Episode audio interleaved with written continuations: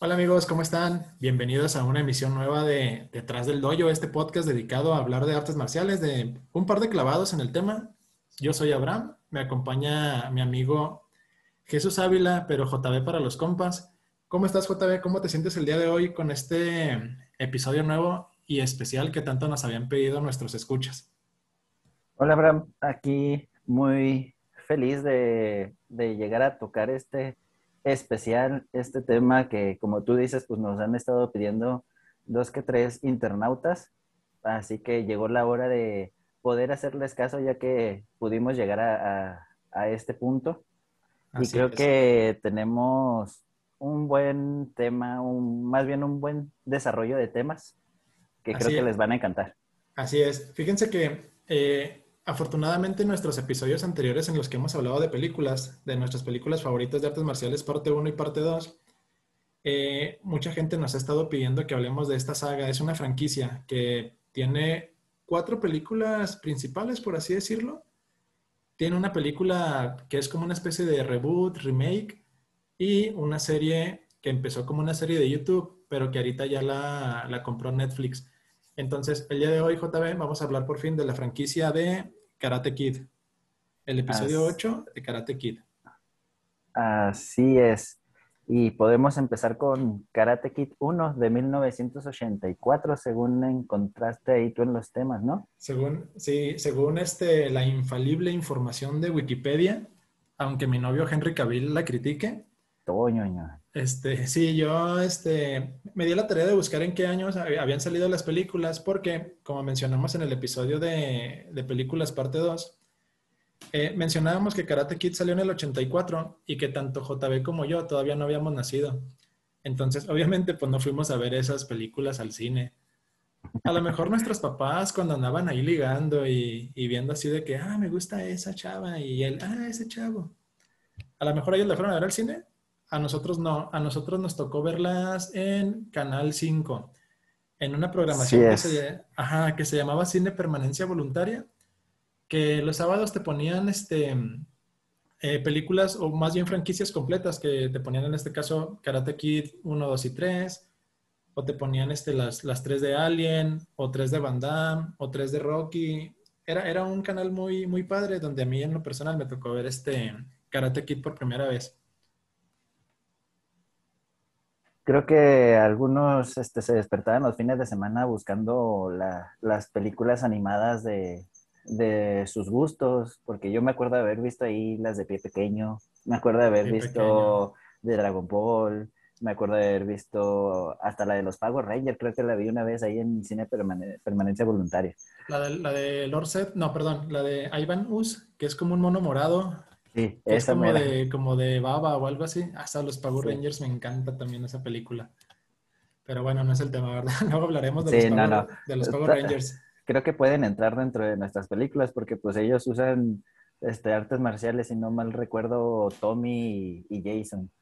Sí, así es. Este, de hecho, Tommy, el, que es el personaje de Tommy, este, Jason, no, David Frank, David Frank, algo así se llama, o Jason David Frank, ese cuate en la vida real hacía karate y creo que después estuvo peleando artes marciales mixtas un rato. Y, el actor que oh. hacía de Jason, el Ranger rojo, él en la vida real era cinturón negro de taekwondo. Entonces, las demás, las demás personas sí no sé si sabían o no sabían, pero pues ya cuando nos toquemos hablar de los Power Rangers, ahí nos ponemos a investigar, ¿no? Este, Pero bueno, Karate Kid de 1984, este, la historia de Daniel Laruso, cuando conoce al señor Miyagi. Fíjate, JB, que cuando me estaba preparando para este tema que iba a desarrollar contigo, estuve viendo, por ejemplo, en algunas páginas de internet y, opiniones a lo mejor de youtubers y todo. Y hay personas que, que, dicen que Karate Kid no se les hace una película como que tan sólida de artes marciales como, como en el sentido estricto del género porque las coreografías de los combates no se les hacen como que tan espectaculares.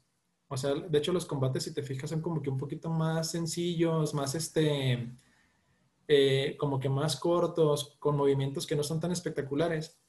Y eso se debe a que la mayoría de los protagonistas de, la película, tanto el señor Miyagi, que lo hizo el, actor que ya falleció, eh, Noriyuki Pat Morita, o, Ralph Macchio, que hace a, Daniel LaRusso, ellos en la vida real no eran artistas marciales, no sabían karate. Entonces, pues, yo creo que eso se debe mucho a que las, secuencias de combate no son tan espectaculares. Sí, y aparte, no sé, yo, yo de la manera en la que las vi es de que ellos manejaban más la filosofía del karate que en sí eh, el combate del karate. Como que sí, el señor Miyagi lo dejaba muy en claro de no es necesario el combate. O sea, como que ya nada más pelear cuando hiciera falta. Así es. De hecho, este, eh, e, es verdad, yo concuerdo con eso de que las, las secuencias de combate no son tan importantes, bueno, no son tan espectaculares, pero que se dedican más a lo que tú dices como a la filosofía. ¿Por qué Karate Kid es una película que a los que somos entusiastas de las artes marciales nos marcó tanto? Yo creo que la respuesta es muy sencilla, JB. A lo mejor tú la compartes. Eh, simple y sencillamente, yo creo que es una historia preciosa. Este, es una muy buena historia. Es, una historia preciosa. La, relación que tiene el señor Miyagi con Daniel LaRusso es una relación también preciosa. yo creo que retrata como que muy bien la relación que, que un alumno tiene para con su sensei y para con su maestro. Y, el señor Miyagi, en el, su personaje no tiene hijos. Entonces, como que el rol que él toma es un rol así como que un poquito más paternal, porque de hecho Daniel LaRusso también nada más tiene a su mamá en la película. Sí, exactamente. Este, como que sí, no sé, yo, no, como que no te cuentan toda la historia pasada de Daniel Laruso, pero sí te dan así como que una probadita. Y sí, como que si no hubiera conocido a Daniel Laruso, al señor Miyagi, se hubiera descarrilado bastante. Como que el señor Miyagi fue ese pequeño sape celestial que, que le hizo abrir los ojos. Así es. Sí, de hecho la, la película inicia en que Daniel Laruso y su mamá están mudándose a una ciudad nueva llegan a una especie como de departamentos, como casa, como tipo la vecindad del Chavo. Algo así. Es como una, como una vecindad, como una, como unos departamentos, que hay una alberca ahí este, seca en medio. Y, y, el señor Miyagi, casualmente, es como el señor de mantenimiento de, de ese lugar. O sea, el señor Miyagi eso trabaja. Y como que Daniel Aruso y su mamá por eso lo conocen, porque es el señor como que si, te pasaba algo en tu casa de tuberías o algo así, como que le hablabas a él. Entonces llega Daniel Aruso a esa ciudad nueva, obviamente se cambia de escuela y pues te lo están marcando como que más o menos un, un chavo de unos 17 años, algo así, que es como el high school. Como, más o menos. Más o menos como que la edad que, que ahí te, tienen los personajes. Y hay un grupito como de, de, de, mafiosos, bueno, no de mafiosos, pero como de los bullies, como los, como los niños que molestan a todos. Y, este, y esas personas este, molestan mucho a, Daniel Laruso y casualmente son todos miembros de un dojo que se llama Cobra Kai Karate. Dentro de ellos está el antagonista principal, este, Johnny Lawrence, que lo personifica el actor William Safka. Entonces, así empieza la película, le empiezan a hacer bullying llega una parte en que, pues como que se lo suenan a, Daniel Aruso. Daniel Aruso se empieza como a desesperar. Obviamente no le gusta su nueva vida, no le gusta su, nueva escuela, eh, empieza a tener problemas con su mamá porque él como que culpa mucho a su mamá de esa situación que está viviendo él.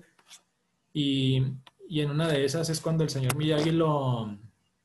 O sea, obviamente lo estoy platicando muy en general, ¿no? Vean la película, es una gran película eh, llega una parte en que el señor Miyagi como que se empieza a involucrar con Daniel San o Daniel Laruso y este, llega una, a un punto en que él lo defiende de esos bullies y lo empieza a entrenar en el arte del karate do.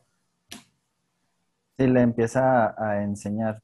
Si no mal recuerdo, corrígeme porque la verdad no tengo muy buena memoria. Este, creo que lo empieza a entrenar de una vez que lo salvó de ellos, ¿no? De, de que lo iban correteando. Y que van a una fiesta como de Halloween, que él va disfrazado de una bañera. Porque él quiere ser el hombre invisible, para que nadie lo vea, nadie lo detecte.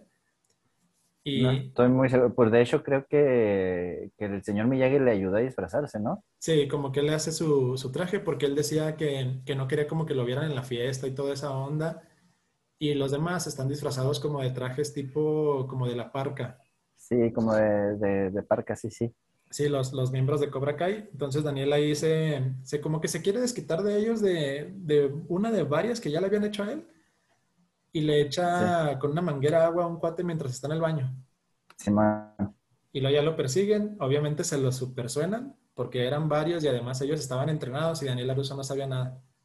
Sí, luego y ahí es donde sabe, donde se entera Daniel que, que el señor Miyagi sabía pelear. Sí, Este, y luego ya es donde le pide que, que, le- que lo entrene. sí que el, el señor Miyagi derrota a todos los miembros él solo. En un Sí. combate que cuando, yo creo que cuando tú y yo lo vimos por primera vez se nos hizo súper espectacular de que no manches, el señor Miyagi le ganó a seis o a siete al mismo tiempo. Y ya cuando lo ves, ajá, y ya cuando lo ves ahorita, pues sí ves como que la coreografía está muy marcada, lo ves como que un poquito más leve. Pero Sí. e- es- tiene como que mucha carga emocional, porque para ese momento de la película, Daniel LaRusso y el, y el, y el señor Miyagi como que ya tienen más o menos un vínculo que se está formando. Como que ya medio se llevan, ya se- la señora ya conoce al señor Miyagi. Y a partir de ahí empieza el entrenamiento de Daniel, de Daniel LaRusso. Y este, creo que de ahí es cuando empiezan las escenas del encerar pulir, de pintar la cerca. Sí, man. Entonces, que son escenas que hasta la fecha son icónicas en- dentro de las películas de artes marciales, inclusive dentro de nuestra cultura, eh, en la percepción que tenemos del karate incluso. Sí, pues mira, yo me acuerdo mucho que también todo esto empezó por culpa de una mujer. Ah, Sí, por Ah, culpa de una sí. chica. Por- es que Todas las buenas historias comienzan por un- culpa de una mujer, por un Oye. buen amor. ahora, ahora que mencionas el de, toda, de todas las buenas historias, hay un meme que, eh, paréntesis, que me encanta que dicen, ninguna, ninguna buena historia empieza con un vaso de leche o algo así, y te ponen una escena de Star Wars donde está Obi-Wan con Luke Skywalker tomando leche y otra escena de, del Señor de los Anillos donde está Frodo también tomando leche. Me, me encanta ese meme. Pero bueno, cierro paréntesis. Sí, empieza, empieza por una chica porque el, el antagonista principal, eh, Johnny Lawrence, tiene una novia y andan en la playa.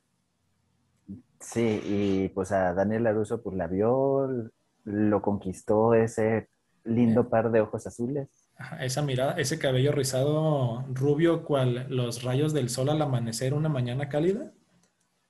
y ese movimiento despampanante de sus rizos, cual olas de la mar que estaba a un lado de ella. Cual, cual olas de la mar meciéndose en el suave viento de las caricias del amor juvenil. Changos. pues Pero- sí, y después de eso fue donde, donde empezaron a, a molestar a, a Laruso. Este, Sí. Y ahí, de ahí se va desarrollando todo el hilito que, que acabas tú de, de de contar. mencionar. Sí, pero eh, sucede que, o sea, no es como que Daniel Laruso haya llegado con la chica de la nada, ¿no? Porque Ah, no, no, como no. que el, el- el Johnny y la chica, como que ya están medio en las últimas, de hecho, están discutiendo Sí, y, y Daniel Laruso llega como a defenderla y es cuando este cuate se lo suena como por, por primera vez y, y a partir de ahí le empiezan a dar como que carrilla a sus amigos.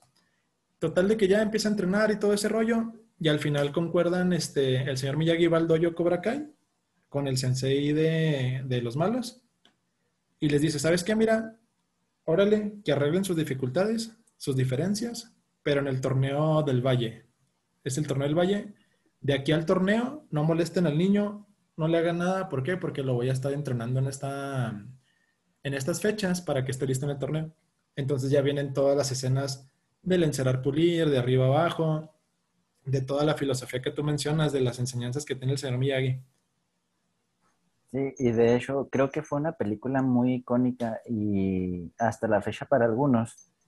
Este, porque pues antes que no teníamos internet, computadoras, teléfonos celulares, mucho menos teléfonos inteligentes. Así es. Este, creo que consolas de videojuegos portátiles creo que apenas estaban saliendo, si no mal recuerdo. Sí. No me acuerdo de qué año es la primera consola. Creo que el NES es de por esos por esos entonces. Sí, el, el NES es del 85. Ahí está. Entonces, eh, para esos entonces creo que apenas estaba el Atari. Este, Ajá. entonces, como que las diversiones todas eran fuera de la casa. Todos los amigos era de salir a pasear a un lado y a otro.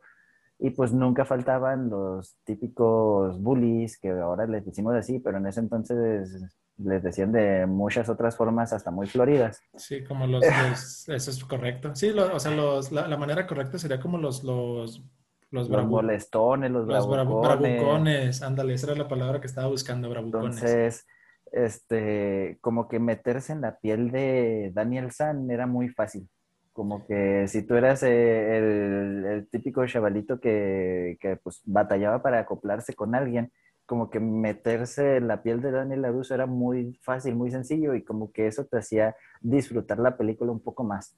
Sí, totalmente de acuerdo. Este, Daniel LaRusso era como el, clásico niño, bueno, es que no era tan retraído, más bien lo molestaban mucho. Sí, pues era nuevo en la ciudad. Era nuevo en la ciudad para uno, por ejemplo, yo sí era muy retraído de, de, chiquito. Entonces, como que para mí se me hizo muy fácil meterme en, la piel de él y wow, o sea, no manches, o sea, se puede hacer mucho. No sé, algo así me tocaba pensar a mí. De, de, hecho, fíjate que a mí algo que se me hace mágico de esa película es que yo siento como que retrata mucho el espíritu de un cinta blanca o, o de un principiante en un arte marcial, porque Daniel LaRusso al principio eh, que obviamente esto en la vida real no sucede así, ¿no? O sea, las, personas que practicamos karate no, no estamos encerrando carros. Eh, ojalá, no, ojalá no le haya roto la ilusión a nadie, pero no, el, el, entrenamiento de karate en realidad no es así. Pero bueno, en la película se, se quiere representar que, que, el entrenamiento es así porque lo que te quieren como que enseñar es que el entrenamiento es progresivo, que vas de poquito a más. Entonces, Daniel Aruso, hay una parte de la película que se desespera porque siente que no avanza y empieza a perder la paciencia, que tiene que ver con uno de los temas que hablamos en episodios anteriores. Y de hecho hasta confronta al señor Miyagi de, oiga, pues es que ¿por qué no avanzo? ¿Por qué no me enseña a golpear? ¿Por qué no me enseña esto? Y, y el señor Miyagi en ese momento como con mucha paciencia le explica cuál es el sentido de todos esos ejercicios. Y es cuando se da cuenta Daniel Aruso que en realidad estaba aprendiendo a hacer defensas básicas con esos movimientos. Exactamente. De hecho, a mí la, la moraleja que siento que me dejó, que no sé si alguno comparta la moraleja conmigo, este, es de que lo que importa dentro del arte marcial, por no decir nada más del karate, claro. porque creo que todas las disciplinas van más o menos encarriladas hacia donde mismo. Así es es que no importa de qué color sea tu cinta, sino que importa qué tanto pones el corazón en ello. Así es. O sea, porque como, como dice, pero es que ellos son cinta negras, y luego, ¿qué tienen? Pocas palabras le dijo, y luego eso no importa. ¿De dónde voy a sacar una cinta negra? Tú no preocuparte, dejarle eso al señor Morita, al señor Miyagi. Miyagi. Y ya que le pone la cinta negra, oiga, pero es que yo no soy cinta negra. Tú sabes pelear con el corazón, tú tranquilo. Oye, que por cierto, en esa escena de la cinta negra, este, el señor Miyagi se la roba de una maleta a otra persona, ¿eh? sí. Sí, exactamente. el señor Miyagi ahí roba en vivo, o sea, roba, así se ve cómo le roba, le pasa la cinta negra a la chica que para ese entonces de la película ya es novia de Daniel Laruso. Y, este, y ya por eso él puede competir en el torneo, ¿no? Pero no, se la roba, no seas así. La toma prestada. sí, sí. la devolvió después de la pelea. ¿Tú crees que el último llegó y le dijo, oye, toma, gracias? Eh, no, se la volvió a aventar a la mesa que, donde estaba la mochila. A la maleta. Imagínate el pobre cuate que, el, dueño de esa cinta, cuando ya le tocaba pelear y no encontraba su cinta, el estrés. ah, no tengo mi cinta. se la dibujó. Más bien tuvo que comprar otra. En los torneos, cuando vas, de repente ahí hay este, eh, eh, ¿cómo se llaman? Stands donde están vendiendo cintas, equipo y todo eso, ¿no? Hombre, ya ahí hubo una venta de cinta negra. Ándale. Pero, pero bueno, este, entonces te decía que a mí se me hace que captura mucho como que el sentimiento de una persona que está aprendiendo un arte marcial, porque también ya al final, cuando se va a resolver como que el problema de la película, que es en el torneo, a mí me encanta la actuación tanto de, de, Ralph Macchio, que es Daniel LaRusso, como de los Cobra Kai, porque como que se, no sé cómo lo logran, pero se, como que te transmiten ese nervio y esa ansia de que tienes cuando vas a competir, de que ya quieres pasar al tatami, de que ya quieres que el árbitro te diga que comiences y que quieres como que sentir el primer punto. A, mí eso se me hace mágico, o sea, inclusive yo siento que se captura un poquito más, ¿cómo, ¿cómo, diría? Como que un poquito más preciso que películas como por ejemplo Contacto Sangriento de Van Damme o La Búsqueda de Van Damme también, donde son películas que también se tratan de un gran torneo de artes marciales, pero en realidad este, estás en un lugar así que son como los bajos, los bajos barrios de Hong Kong, o estás en un lugar como para poder ganar un dragón dorado que se están peleando los mafiosos. Como que aquí en Karate Kid es algo más real, es algo que es un torneo al que tú cuando estabas compitiendo de niño fuiste una vez. O sea, esa experiencia que está viviendo Daniel Aruso, tú ya la viviste. Tú ya fuiste a competir, tú ya sentiste lo que él estaba sintiendo ahí, tuviste miedo, este, estabas ansioso, sentiste bien padre cuando metiste ese último punto para ganar. Son, yo creo que son experiencias que muchos de nosotros hemos vivido y siento que esa película como que lo captura muy bien. Karate Kid 1. Pues yo digo que eso es gracias a lo que te decía ahorita, ¿no? Como que saben meterte en la, en la piel del, del, personaje, entonces como que eso te hace, pues, vivir la película, no tanto verla. Así, ándale, vivir la película, es una gran manera de, de, describirlo. Pero, ¿algo que quieras decir de, de Karate Kid 1, algo que quieras agregar? Pues, que me hubiera gustado que me entrenara el señor Miyagi. Señor Miyagi, me hubiera encantado conocerlo en persona. Sí, la verdad, sí. Yo, yo creo no me hubiera aguantado y, y, y yo creo que me, me, me, hubiera pasado lo que me pasó cuando vi este, a, a, personas como que admiras mucho que te quedas como en shock. Este, sí, hubiera sido una experiencia muy bonita. Lamentablemente, pues ya se nos adelantó. Eh, el, el, señor Miyagi, o más bien Noriyuki Pat Morita, que es el actor, falleció en 2005. Entonces, pues ya, ya no nos tocó que nos firmaran nuestras playeras de Cobra Kai que andan ahorita de moda, ¿no? Pues exactamente. Lamentablemente que Dios lo tenga con él. En su santa gloria, en el tatami celestial, ahora sí. Ándale. Oye, pasando entonces a Karate Kid 2 de 1986. Karate Kid 2, fíjate que a mí eh, hay gente que Karate Kid no les gusta, eh, bueno, no les gusta tanto la 2 como la 1. A mí Karate Kid 2 también me encanta. Eh, porque tiene una de mis escenas favoritas de toda la franquicia, que es una escena, lo mencionaba en el podcast pasado, una escena donde hay una ceremonia del té, que es una representación de la pareja enamorada.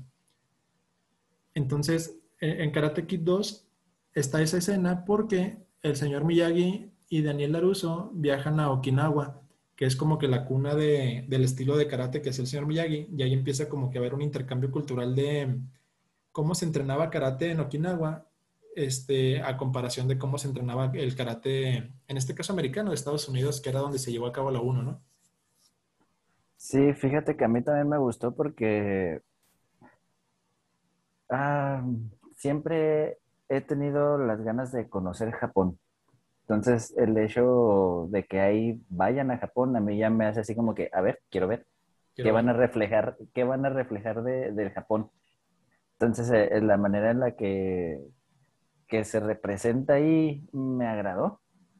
Me agradó, la verdad, bastante el ver también el cómo el señor Miyagi, que hasta para ese entonces tú ya decías así como que, ah, no manches, el señor Miyagi, este, pues es una eminencia, y luego ver que él, de alguna forma de decirlo, le rinde tributo a su maestro, es así como que, ah, no manches, si yo me deshago por el señor Miyagi, y el otro señor, pues, oh. Sí. O sea, así como que, no manches, qué, qué chido.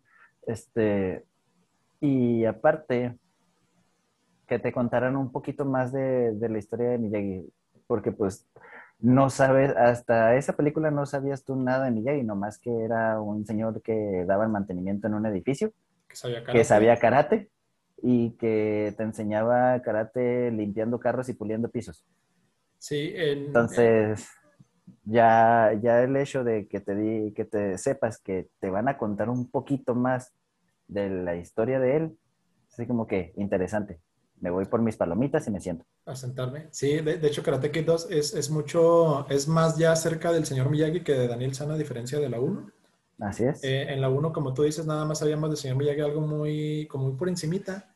Y nada más el dato que agregaría a lo que mencionaste, también te revelan que el señor Miyagi perdió a su esposa, que él era un veterano de la guerra. El señor Miyagi era un veterano de la guerra y en lo que él estaba en el frente, su esposa muere. Y de hecho hay una escena en la 1 que le valió este, para su nominación en el Oscar en ese año, que es cuando el señor Miyagi está ebrio. está muy ebrio y le cuenta a Daniel San este, la manera en que su esposa murió y le enseña como que unas cartas viejas de ella y unas fotos. Y el señor Miyagi pues ahí ya está ebrio, obviamente pues e, es una parte en la que él se como que se rompe como personaje porque le gana la tristeza. Cierto, yo pensé que eso, eso pasaba al principio de la 2, pero no, sí es cierto. No, eso pasa en la 1. Y en, la 2, y ahora sí en la 2, hijo, es que esas escenas son... Lloré, la verdad, yo sí, sí se me salió la lagrimita de macho cuando salió esa escena donde... donde está ebrio y hablando de su historia y, ah, no manches, no, sí. Sí, el señor Miyagi, esa, esa, esa escena le, valió su, su, nominación al Oscar en ese año. El señor Miyagi, bueno, Pat Morita estuvo nominado por ese personaje. Entonces, en, en la 2 viajan a Okinawa, pero fíjate, voy a romperte una ilusión muy fea.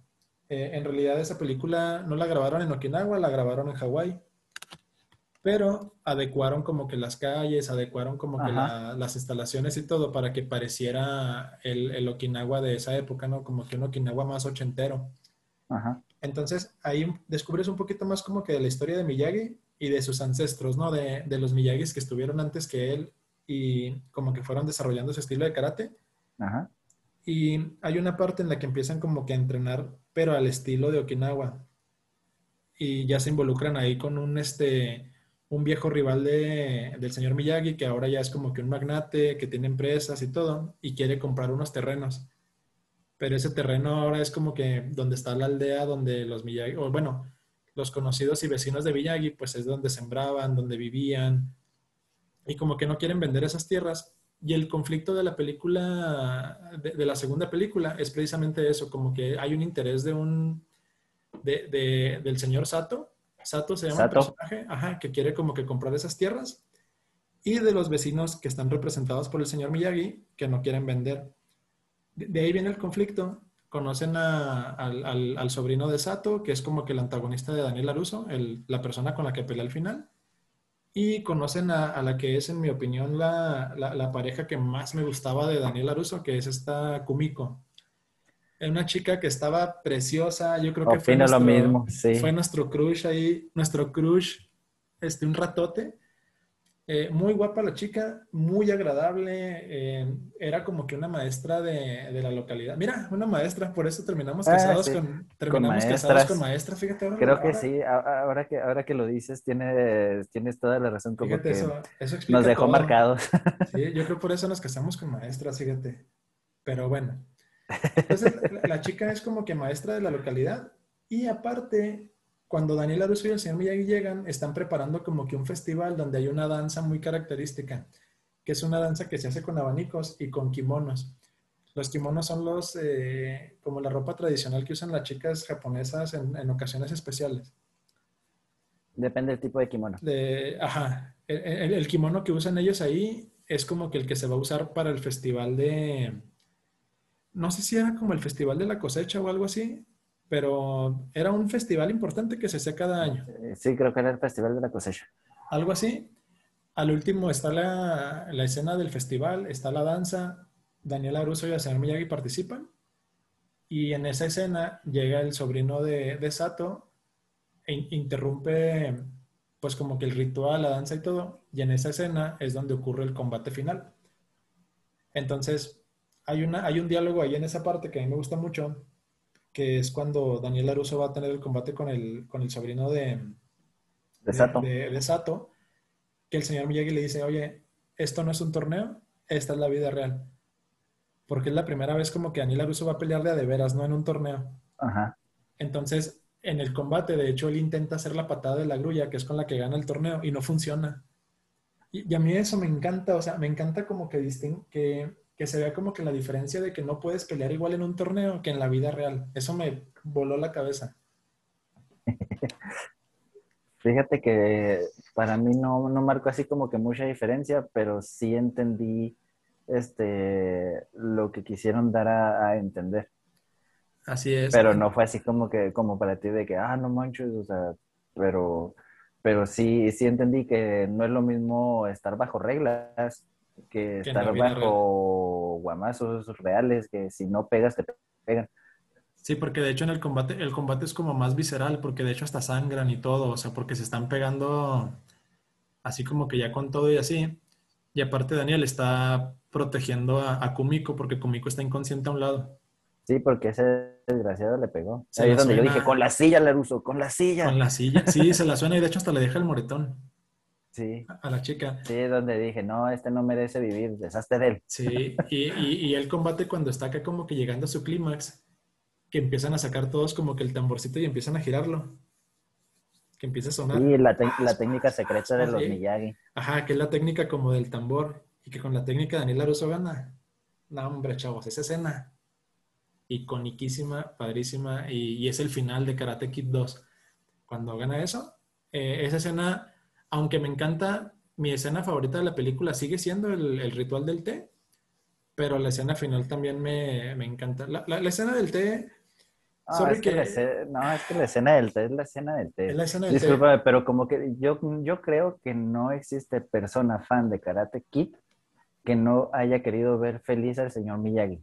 Sí, es que... O sea, y esa escena del té fue la escena de felicidad, la escena de amor, la escena del señor Miyagi. Es de plenitud. Sí, porque la- para los que no la han visto, que creo que han de ser muy poquitas personas que no han visto Karate Kid 2, eh, el señor Miyagi cuando llega a, la- a- a Okinawa se topa como que un viejo amor, como que una, una chica que era un viejo amor de él, pero cuando él tiene que irse a Estados Unidos, como que ya no puede seguir con ella, ¿no? Entonces cuando llega de regreso a su, a su pueblo natal, se la vuelve a topar y la escena del té, de hecho te la explican, o sea, no es como que la escena del té ocurra así nada más. Primero te dicen el trasfondo, qué es lo que significa, que es que dos personas este, están como que compenetradas al grado de que se están diciendo muchas cosas, nomás con la, el cómo mueven los utensilios o cómo sirves el té. Como que eso es lo que la escena representa. Y está esa escena del señor Miyagi y, su, su antiguo amor. Y más adelante, Daniel Aruso la recrea con Kumiko.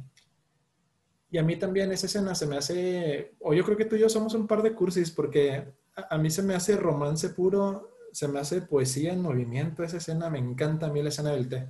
Sí, fue, fue así como que dije, este vato sabe escoger, este vato sabe lo que quiere.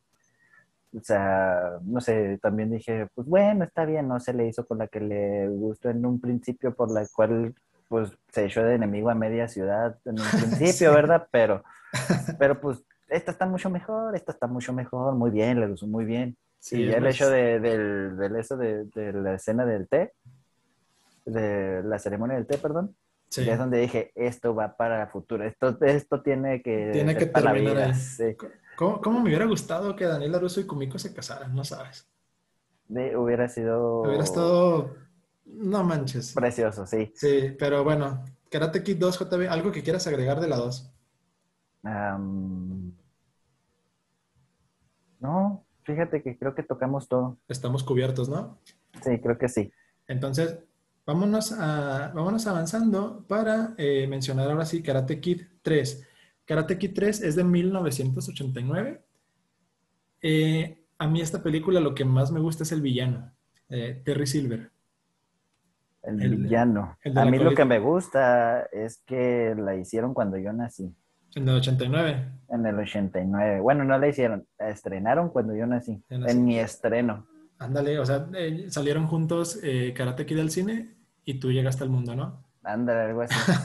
Como, como que estaba destinado yo a ser artista marcial entonces. Ándale. Sí, Kar- Karate Kid 3 es del 89. En esta película el tema principal ahora sí vuelve a ser un torneo, que de hecho es el torneo que Daniel Aruso ya ganó en la 1, pero ahora él como campeón vigente tiene que defender su título. Entonces, eh, la película se trata de que Daniel Aruso se quiere preparar para defender su título, pero el señor Miyagi ya no lo quiere entrenar porque él dice que el karate no es para ganar medallas, sino que es para eh, defenderte, para un estilo, Es un estilo de vida.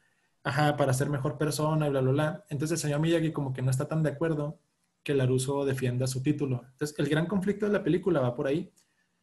Entonces eh, llega un punto en que Daniel Laruso, como si quiere defender su título, empieza a entrenar en el dojo donde estaban sus bullies, los que lo molestaban. No, pero no, no fue por eso. Fue porque lo estaban empujando a hacerlo. le pusieron un, le pusieron un 4 entre los maestros, eh, este, este maestro de, de Cobra Kai y el maestro del maestro, o no me acuerdo si era amigo del maestro. Sí, e, es, en, sí, sí, sí. Lo, que tú dices, en, en la 1, el, sensei de Cobra Kai es el sensei Chris. John Chris. John y, Chris y el otro de la cola de caballo. Sí, Terry Silver. John Chris. Ellos dos. Ajá, es que lo que pasa es que en la 1, eh, cuando se termina el torneo en la 1, John Chris como que queda muy mal parado porque los Cobra Kai se ven como un dojo que pelean de manera muy sucia. Entonces, como que medio te explican que Cobra Kai o el dojo de Cobra Kai como que empezó a perder popularidad, como que empezó a batallar. Y Terry Silver, que era un hombre de negocios y a su vez un maestro de, de artes marciales, como que él impulsa la marca de nuevo y hace que Cobra Kai vuelva a estar en el mapa. Entonces Terry Silver al principio como que no se sabe o no se le revela a Daniel Aruso que está asociado con John Chris. Y es, y es lo que tú dices, que es como cuando le hacen un 4 o cuando él empieza como a, a, entrenar con ellos. No, pero es que le mandan gente también para, para presionarlo a que sí pelea, que sí pelea, que sí pelee. Y en lo que los otros le dicen, ¿vas a defender tu título? No, pues no, mira, entrena con nosotros, ve, vente al lado bueno, hijo mío. No, pero se le empiezan a sonar también, ¿te acuerdas? que ah, De hecho hay una escena en la, en la que destruyen la casa del señor Miyagi, los Cobra Kai. Sí, sí, sí, sí, por eso, pero, o sea, conforme va avanzando la película, este Daniel como que se da cuenta que ya no le queda de otra, que si quiere entrenar no le queda de otra más que irse a, a, Cobra Kai. Pero pues por lo mismo de que todo lo que están haciendo todos los demás, o sea, lo están presionando y el señor Miyagi está en la posición de no, no te voy a entrenar para eso este, termina entrenando en Cobra Kai a escondidas del señor Miyagi. Así es, y de hecho ahí se siente mucho la diferencia de la filosofía del señor Miyagi a la de en este caso Terry Silver, que es quien lo está entrenando, porque Terry Silver sí como que le enseña cosas como para lastimar. No, tú lastímalo y tienes que sin piedad y quién sabe Le enseña la ley de la selva.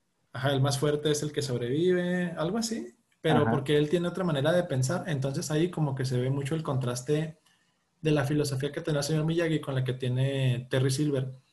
Entonces Daniel Aruso hay una parte en la película como que se corrompe, de hecho se pelea en un bar y, lastima a una persona que le pega como en la nariz y se la rompe. Sí. Eh, y, la, chica de turno es donde le dice, ¿quién eres? ¿Quién eres tú? No, te reconozco, tú no eres así. Ajá, y es donde ya Daniel se queda, ah, caray, sí es cierto. Ajá, y luego va, Daniel Aruso va con Terry Silver, que es cuando se te revela que está asociado con John Chris Ay, ya. y ahí llega. Y, va a decirle, ¿sabes qué? Este, te agradezco las clases, pero ya no voy a competir. Entonces Terry Silver no se lo toma bien, llega John Chris y se van a empezar a sonar a Daniel LaRusso entre los dos y llega el señor Miyagi al dojo y en esa escena el señor Miyagi derrota a Terry Silver y a John Chris al mismo tiempo en combate. Sí. Entonces, sí, pero no le dice que ya no va a competir, le dice que ya no quiere entrenar con él. Que ya no quiere practicar. Que ya no lo necesita. Algo así.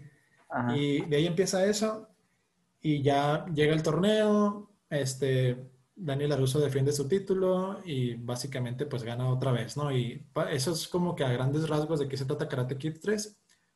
Mi escena favorita de esa película, y yo creo que es una de las escenas que, de la franquicia que a mí cada que la veo me sale lágrimas y ojo vidrioso. El, el señor Miyagi, creo que esto no lo habíamos mencionado, él tiene como que una afición, un hobby por arreglar árboles bonsai. Los, mm. como arreglar. como... Podría decir el, eh, este, que es un hobby. Como que los No es tanto un hobby, no es tanto un hobby, pero pues es lo que hace ahí y empieza a querer venderlos no es que los arregle, sino que la filosofía del bonsai es de que tú les vas dando el camino que quieres, por el cual quieres que crezcan. Tú vas amarrando el bonsai con alambritos, con telas, para poder hacer que crezcan de la manera en la que tú te imaginas que pueden crecer. Como, ándale, como Esa era la filosofía del karate que tenía Miyagi, que es con lo que le enseñaba. De hecho, sí, porque le dice, cuando, cuando la primera vez que Daniel Aruso va a, arreglar como que un bonsai, él, el señor Miyagi le pide que cierre los ojos y que se imagine como que la imagen que quiere lograr del bonsai. Y luego ya después que los, que los abra y empieza como a recrear su imagen, ¿no? Sí, eso sale en la 1. En, la 1, Simón. Y, y, aquí en la 3 hay una escena en la que los Cobra Kai cuando destruyen la casa de Miyagi toman uno de los bonsai y lo parten por la mitad como en lo, a lo largo de la línea vertical parten el tronco por completo a la mitad. Y para Daniel LaRusso es muy fuerte porque eh, pues el bonsai era como algo muy icónico del señor Miyagi y algo que el señor Miyagi amaba. Y el señor Miyagi como que le pone una, un, tape o algo así al bonsai partido. Sí, pero antes de eso, ese bonsai que tú dices estaba en un acantilado. Y sí. Ah, Laruso, y la mujer de y la mujer de turno. Su novia, sí.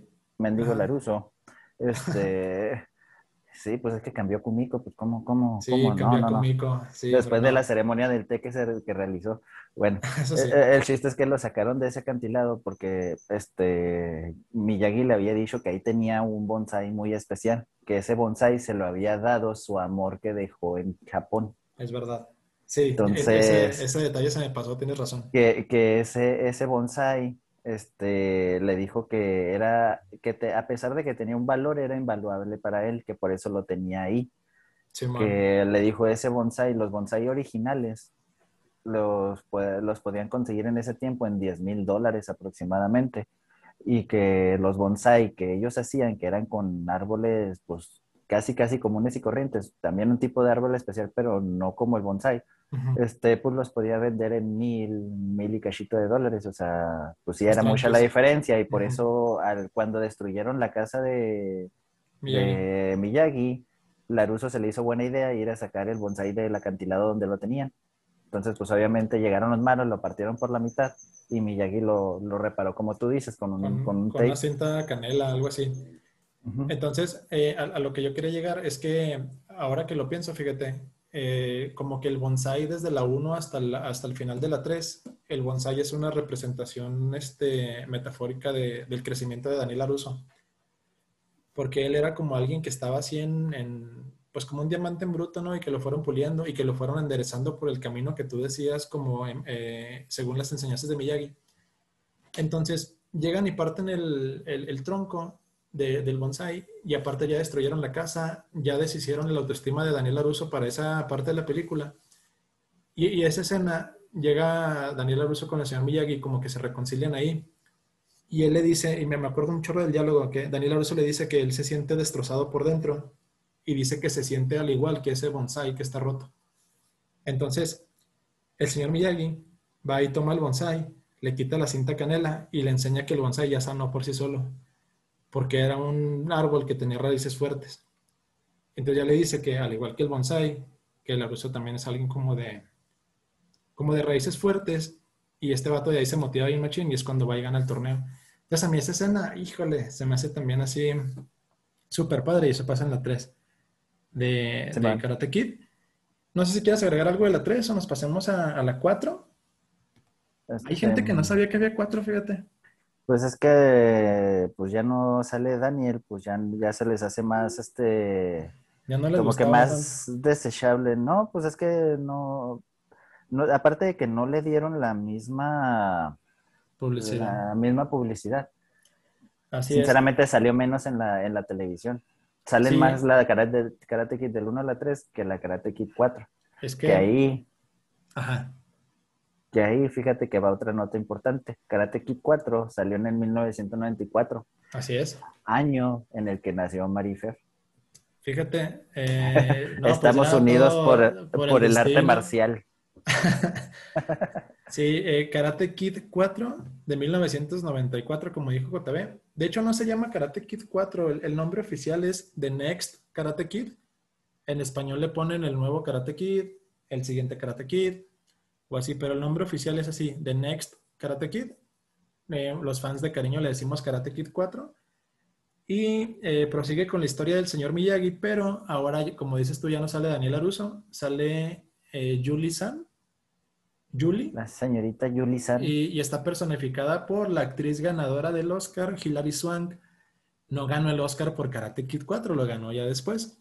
Pero Hilary Swank este, es una actriz que, pues que de hecho sigue vigente y, es alguien que está como que muy reconocido dentro del medio del cine. Entonces, eh, la historia de Karate Kid 4, aunque me gusta la película, a mí se me hace la más débil. Este, es una historia, pues más básicamente de una chica que es como que muy rebelde, que es como que muy, que vive en su mundo, que como que no le importa la vida, como que le vale, tiene problemas en la escuela, como que la clásica historia de adolescentes el señor Miyagi y ella se conocen, ella empieza a aprender karate, su vida mejora, se empieza a defender de sus bullies y este y al final como que también ya logra ella como que superarse a sí misma a través del camino de, del karate, ¿no? Del señor Miyagi. Pues la contaste así como que, pues, es que es una película donde el superhéroe rescata la ciudad, se acabó, vence al villano y se acabó. Pero es que, sí es medio así, ¿no? Pues, no sé, como que para mí sí tiene un poquito de, trasfondo. Se supone que Yuri San, hasta donde me acuerdo, porque la vi hace ratito, este, creo que no tenía papás. Creo que si no mal recuerdo, creo que fallecieron en un accidente y se queda a vivir con la abuelita. Sí. Que la abuelita es amiga muy cercana del señor Miyagi y le pide ayuda para ver de qué manera la puede, se puede controlar un poquito la, personalidad de la chica. Claro. Este, para mí tiene como que un poco de, de, trasfondo así de, pues de como que sentimiento, porque este, pues sí, sí he conocido gente con, pues ahora sí que con, ese tipo de problemática, por así decirlo, porque pues así problemática, problemática pues no es, pero sí con como que las mismas circunstancias. Ándale, esa era la palabra, circunstancias. Circunstancias. Este, y, y no sé, ver la película como que también me hizo, me hizo cierta, cierto toque de fibras. Claro. Este, y aparte, pues se me hizo como que entretenido ver que, que, también como que fue de las pioneras en enseñar que las artes marciales pues también son, son para mujeres, no nada más son los hombres los que están ahí. Porque, es un buen punto. Porque si ves las otras películas de Karate Kid, yo no vi alguna chica peleando. Entonces como que fue así como que la primera película, las artes marciales también son para chicas y también salen a, a defender lo que, lo que ellas quieren o lo que ellas consideran bueno y sagrado. Y aparte me fascinó el vestido con el que salió ya casi al final de la película. Sí, la fiesta de graduación. sí, ya de la fiesta de graduación y cómo de todos modos así termina surtiéndose a dos que tres. Fíjate que no, no, lo había visto así como, como tú mencionas, de que era la, de las primeras veces en que veíamos como que a una chica protagonista en una película de artes marciales. No lo había visto así, fíjate, y de hecho me gustó como que tu manera de, de abordarlo la verdad está padre. Y sí es cierto, fíjate que ahora que lo mencionas, yo creo que eso que dices es algo muy valioso para el género, porque es verdad, no se había visto algo así. Y, y sí, o sea, obviamente la, película, claro, que tiene sus escenas increíbles. Eh, tiene la escena donde esta chica va como a un monasterio a entrenar con unos monjes y todo eso. con amigas del señor Miyagi. Así es, tiene mucha filosofía. Eh, ella también tiene un halcón que cuida como en un techo, algo así. Ajá, pues de hecho era por lo que se ponía más rebeldona. Ajá, entonces ella pues también te da a entender que en realidad no era tan rebelde, en realidad estaba preocupada por lo este, suyo. Por lo suyo, en este caso por el halcón. Eh, Ángel se llamaba, creo. Ángel. Y este, al final ella es la que defiende como que a un cuate que molestaban. Entonces, sí es cierto, sí tiene mucho trasfondo. O sea, no, no digo que sea una mala película, más bien cuando la comparas con las primeras tres, pues sí es la que se queda como que un poquito más abajo. Ah, sí, pues es que aparte de que pues Karate Kid pues agarró su fama, agarró mucha, mucha fama. Sinceramente agarró mucha. Pero a mí lo que me hizo que se destacara de las otras tres fue de ver a una mujer desarrollar las artes marciales, inclusive a mí en lo personal, más rápido que Daniel. Ok. O, sea, era, más madura, era más madura que Laruso. Eso sí es verdad. Pues se supone que eran de la misma edad, más, o menos. Sí, pero ella era más madura en cuanto a su... O sea, no, no veías a Daniel... porque Daniel Aruso sí era como que un niño más chiple, por así decirlo. Pues normalmente las mujeres son más maduras que nosotros a nuestra misma edad. A nuestra edad. Y ella como que sí te representa que es más madura. Sí, cierto. Fíjate que nada más con esta plática que estoy teniendo contigo, voy a volverla a ver ahorita para verla, pero verla con esos ojos que me acabas de sugerir, como de verlo como una de las primeras interpretaciones de una chica siendo como la que desarrolla el arte marcial. No lo pues había visto así.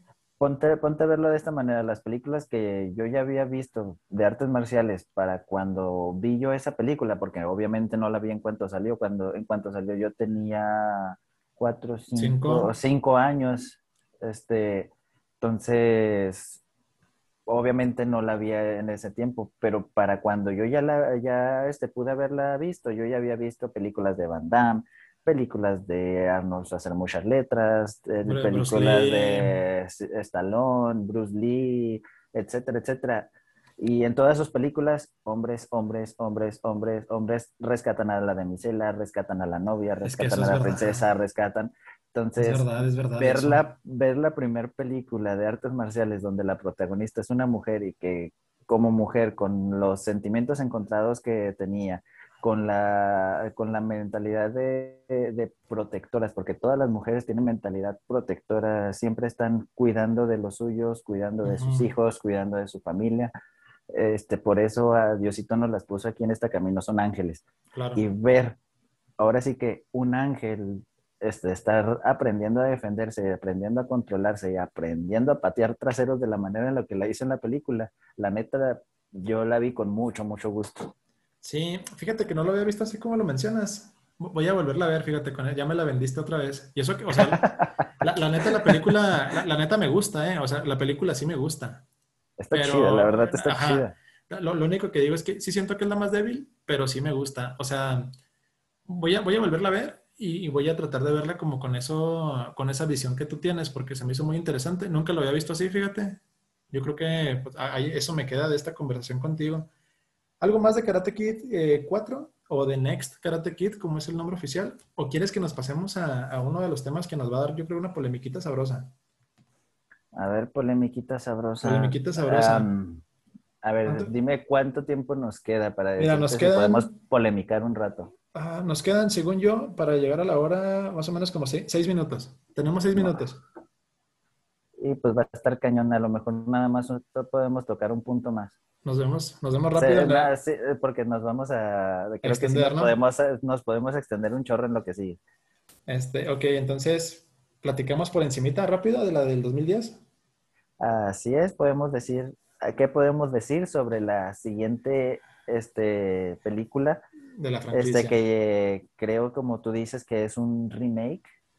Un reboot, un remake, un reboot. No, para como están haciendo los remakes actualmente, yo creo que es un remake por muchas, muchas cosas que salen ahí.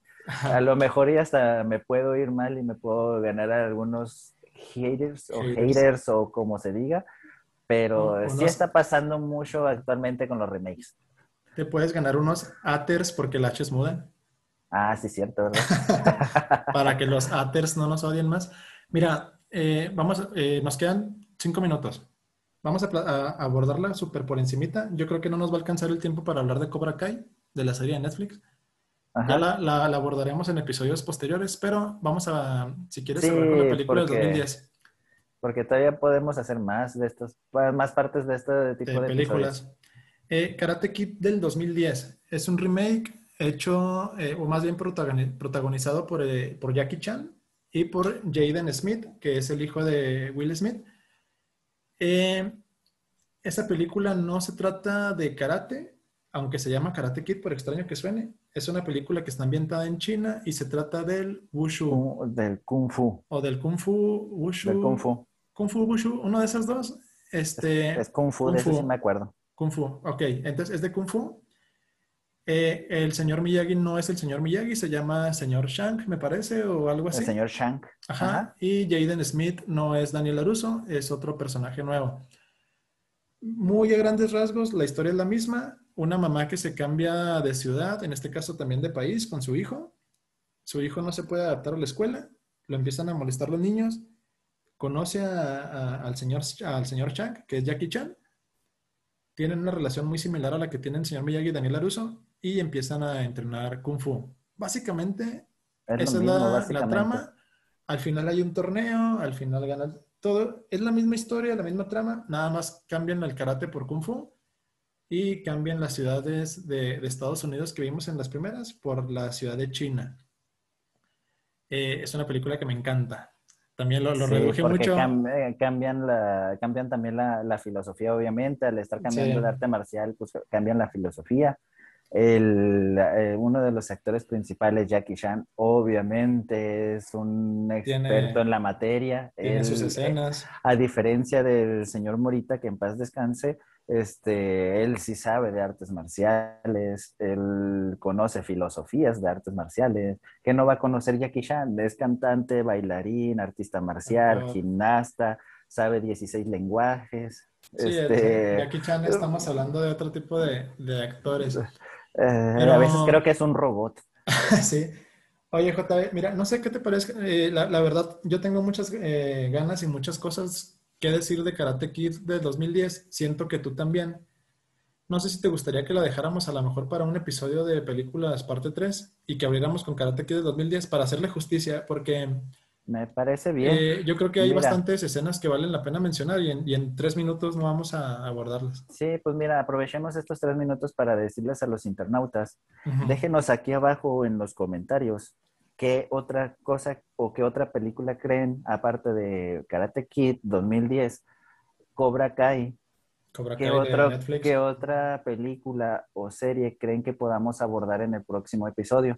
Para prepararles un episodio bueno y sabrosón como, como estos que hemos estado preparando para ah, ustedes. Así es, porque nosotros hicimos ya películas parte 1, películas parte 2, y mucha gente nos estaba pidiendo que habláramos de Karate Kid. Entonces, si se fijan, se nos fue todo un episodio de hablar nada más de esa serie porque es una serie que lo merece. Entonces, así como dice JB, a lo mejor ustedes tienen alguna serie que le tienen un montón de amor o que les trae muy buenos recuerdos, sugiéranosla en los, sugiéranosla, si está, sugiéranosla. Nosla. Nosla con ese, muy bien. En sí, creo que sí.